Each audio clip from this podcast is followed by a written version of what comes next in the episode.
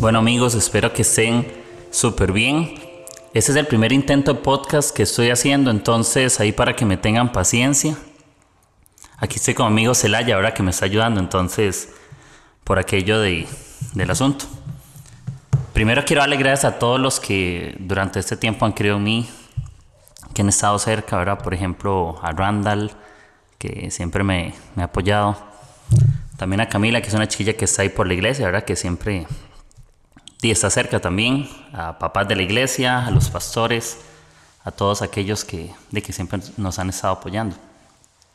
Yo quiero tal vez en este podcast abrirles un poco mi corazón más que compartir un mensaje. Y el nombre se va a llamar Agujeros en el Techo. Y ya ahorita de camino les voy a contar. ¿Por qué?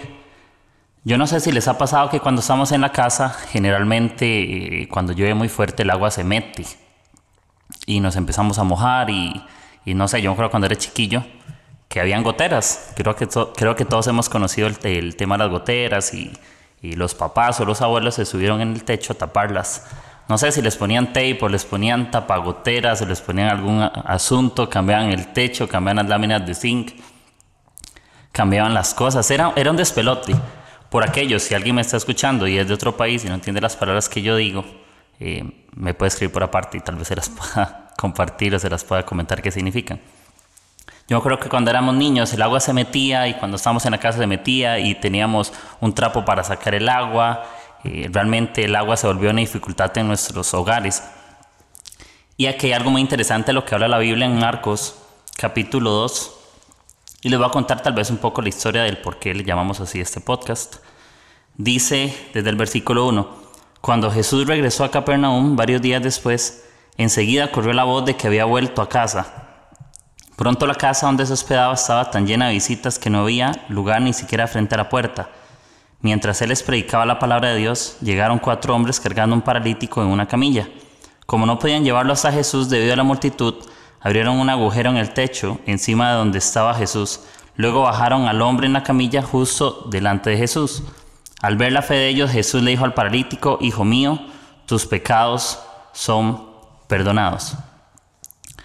Ya acá te voy a contar tal vez un poco de qué trata. Yo imagino la historia del paralítico y muchas veces en la conversación o somos los amigos o somos el paralítico. Me imagino a esa persona tal vez sin, sin esperanza, puede ser algún familiar tuyo, puede ser algún amigo, puede ser tu vecino, puede ser compañero de colegio. Eh, no sé si estás en la escuela y lo estás escuchando, pero también se vale en la universidad. Alguien cerca. Yo imagino que siempre vamos a encontrarnos con personas que tienen diferentes necesidades. Todos somos paralíticos de algún área. Todos somos débiles, todos ocupamos gracia, todos ocupamos realmente oportunidades.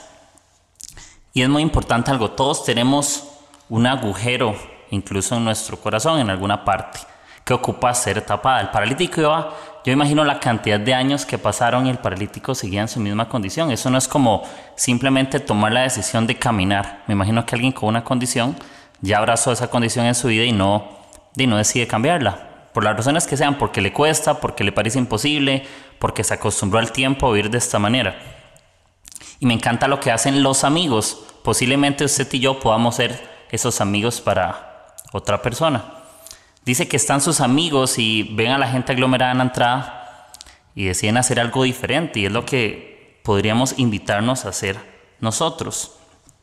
Es encontrar oportunidades para poder amar y servir a la gente. Y en los otros capítulos vamos a estar tocando eh, episodios como Jesús Café y Tatuajes, que es el que sigue. Eh, tenemos uno que es Dios como brazos y ahí les voy a estar compartiendo con amigos. Y quiero que todos tengan la intención de poder animarte a crecer en tu fe, animarte, a poder servirle a otros, animarte, a ayudar a algún paralítico en alguna área, animarme a mí mismo a reconocer que también soy un paralítico y que ocupo gracia. Porque el hecho de hablar esto realmente no es tan, tan sencillo por lo mismo que uno ha vivido. Uno ha sido paralítico en algunas conversaciones donde he reconocido que necesito ayuda y en algunos momentos he sido el amigo que necesito o me veo involucrado a ayudar a alguien. Yo creo que todos los días tenemos el reto, todos los días de camino nos vamos a encontrar algún paralítico, todos los días de camino nos vamos a encontrar una necesidad, todos los días nos vamos a ver envueltos ante situaciones bastante difíciles. Y el reto para nosotros yo creo que, que diariamente es de qué manera podemos amar y servir a los demás, de qué manera podemos realmente marcar la diferencia, de qué manera podemos ser una voz de gracia en vez de ser una voz de juicio. Y es muy importante reconocer esto y es que todo amor hacia las personas requiere involucramiento. ¿verdad? No podemos amar nada más de palabras, estamos acostumbrados a, escuchar personas que te dicen, no solamente en iglesia, sino por fuera, que voy a estar orando por vos, eh, ahí Dios tiene el control, eh, tenga fe, esté tranquilo, todo va a estar bien. Pero siempre vamos a ocupar de personas que nos echen la mano. Yo creo que las manos siempre van a ayudar más que las palabras en algunas ocasiones. Ocupamos brazos y pies, no solamente ocupamos una boca, ocupamos intenciones que vayan desde el corazón también, pero hacia algún tipo de acción. Me imagino también al paralítico como uno de los, como la oveja perdida, tal vez en la historia de la Biblia. Y no imagino a Dios conformándose diciendo, voy a hacer algo con todos. Yo creo que Jesús estaba al tanto de que había un paralítico fuera, porque Jesús todo lo sabe. Y me encanta que Dios usa a otras personas, Dios usó a otras ovejas y la experticia de Jesús es las minorías. Me encanta porque la Biblia siempre enseña de la moneda perdida, de la hoja perdida, de las cosas pequeñas, de los detalles, incluso la cantidad de discípulos que él tenía, tal vez el grupo cercano, eran 12 y tal vez la hoja perdida de esos 12, ¿quién era Judas? Me imagino que ya también Jesús sabía que Judas lo iba a traicionar, pero Jesús igual le dio una oportunidad de que podía cambiar. Jesús siempre durante todo su camino con las personas, él hacía un evangelismo contemporáneo, Jesús hacía milagros en la vida de las personas, no solamente dentro de la iglesia, sino que lo hacía en la playa, lo hacía en las casas, lo hacía donde comían, lo hacía en donde compartían.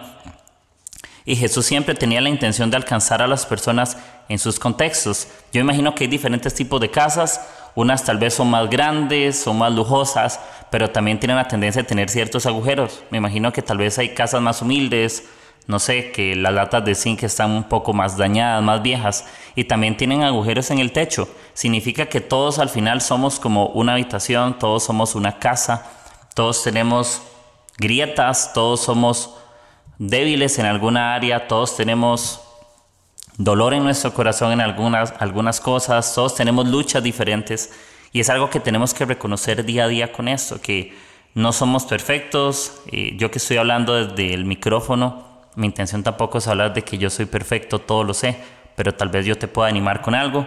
Soy alguien frágil, soy alguien roto, animando a otro roto. Y me encanta todo esto porque los amigos de Jesús cuando van caminando y van ayudándolo, no sé, tal vez desde el principio no estaban planificando subirlo por el techo. Yo imagino que ahí fueron primero donde todos iban. Y a veces eso significa dar la milla extra, es hacer algo más de que ir al lugar donde todos van.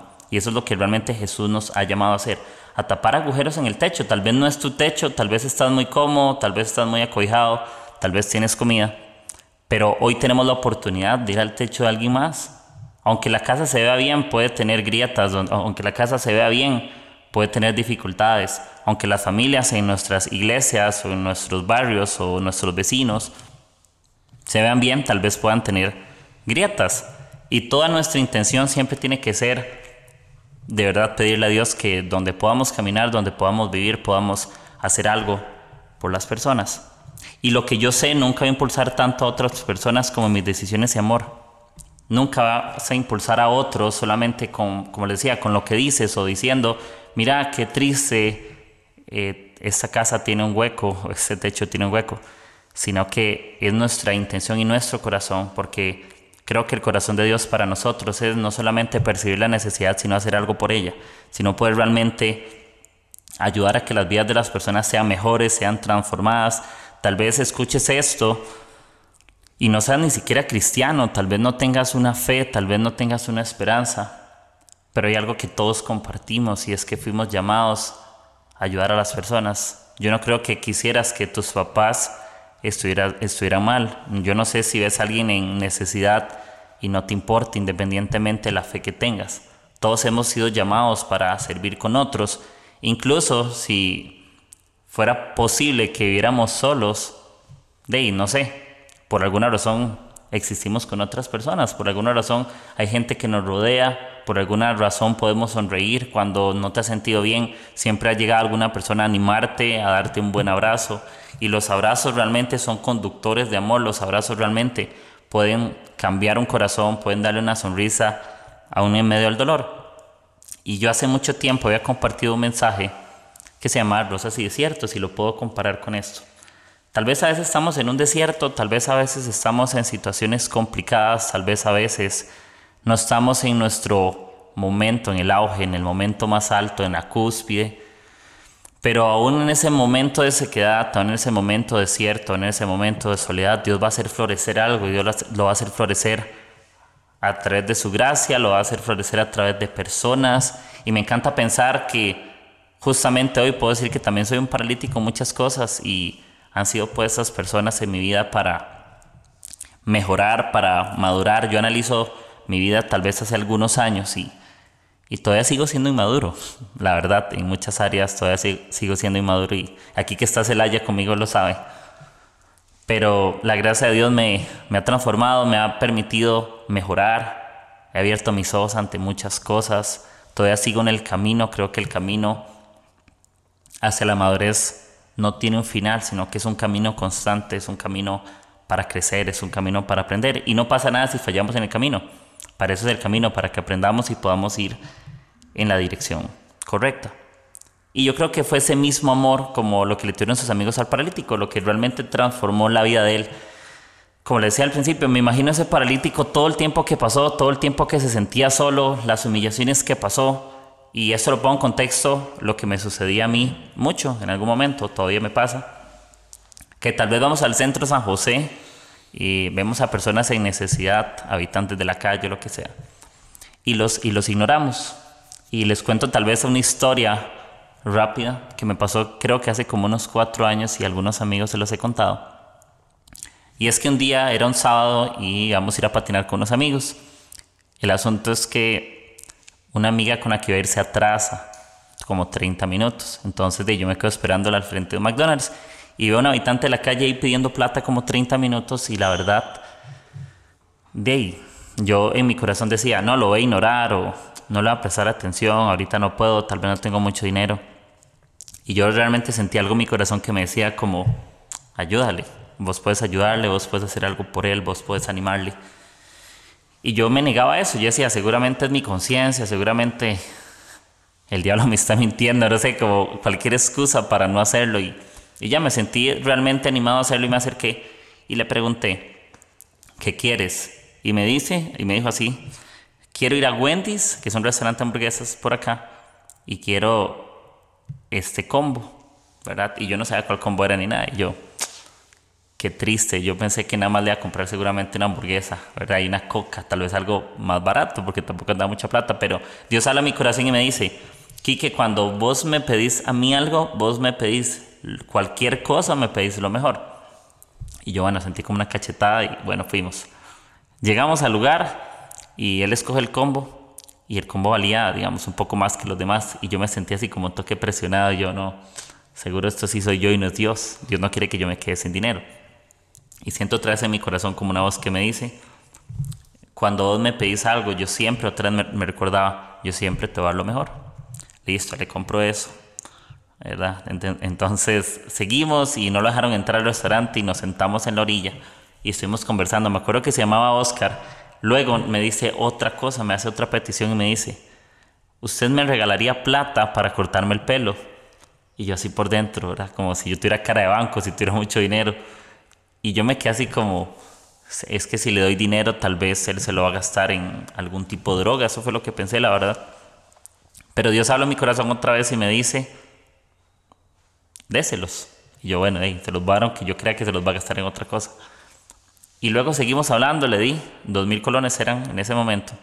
Luego ya nos vamos a despedir, o ya terminamos de conversar, y me dice, ¿y te puedo pedir lo último? Y yo, claro. Y me dice, ¿te puedo dar un abrazo? En ese momento pasaron muchas cosas en, en mi mente. Lo primero, sin mentirles, tal vez era como, este tipo huele mal, este tipo huele feo, seguro lleva semanas de no bañarse pero Dios otra vez habla a mi corazón y me enseña que Él me ha abrazado a mí, aún valiendo igual, ¿verdad? Aún en mi peor momento, en mi peor condición, un abrazo ha podido cambiar mi vida, un abrazo ha sido una voz de esperanza, con un abrazo, Él ha sido un mar de compasión conmigo. Y yo lo abracé y me fui. La verdad, cuando lo abracé no me puse a pensar tal vez en el olor, no me puse a pensar en el contexto o las cosas. Y lo hice y después me fui y de no lo volví a ver como dentro de un mes. Él tenía dreads. Un mes después lo veo sin pelo en San José. ¿verdad? Seguramente le había pagado y le raparon todo el pelo. Él me ha dicho que se lo quería cortar. No sé si pelón, cómo estaba, pero, pero se lo cortó. Entonces, ¿a qué llego yo con eso?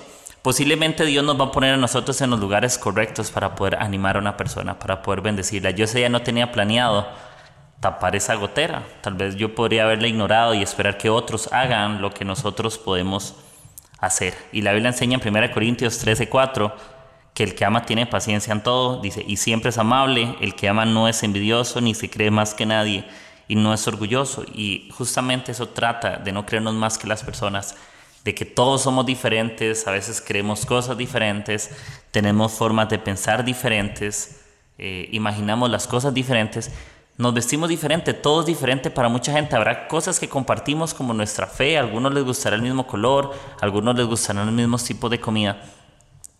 Pero al final todos tenemos necesidades, todos podemos estar un día tristes, todos podemos estar un día contentos, todos podemos estar un día muy enojados, todos podemos tener como les decía al principio, algún tipo de dificultad, pero ¿qué les parece si a través de los demás podcasts, de los otros episodios, podemos aprender a hablar lo que otros nos han animado, que podamos hablar con el corazón abierto?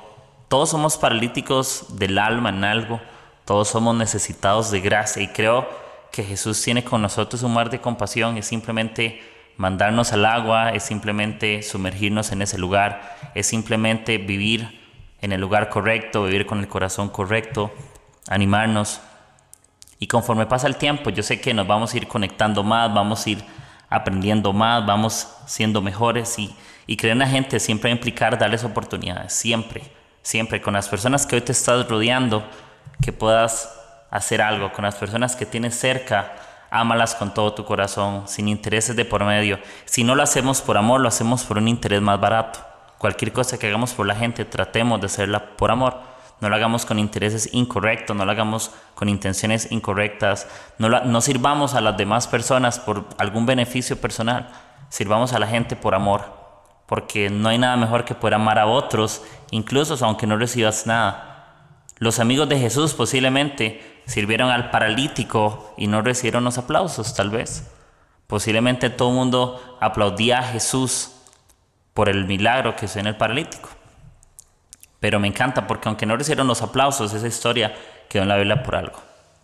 Y la fe de sus amigos le ayudaron a ver un milagro. Dice que no fue la fe de él mismo, ya él había perdido la fe, pero la fe de sus amigos les había ayudado a hacer algo. Entonces, me encanta todo lo que está pasando. Y para ir terminando, le dice Jesús al paralítico, tus pecados son perdonados, ¿verdad? Ni siquiera le dice como, eh, toma tu camilla y vete, ¿verdad? Como levántate y anda, camina, ya te sané en mi nombre, tienes el poder para caminar, no, sino que le dice, hijo mío, tus pecados son perdonados. Y habla que algunos maestros de la ley que están por ahí se empezaron a cuestionar, ¿verdad? Que qué es lo que dice, que es una blasfemia, que solo Dios puede perdonar pecados. Y Jesús los reta y les dice, ¿por qué cuestionan en su corazón?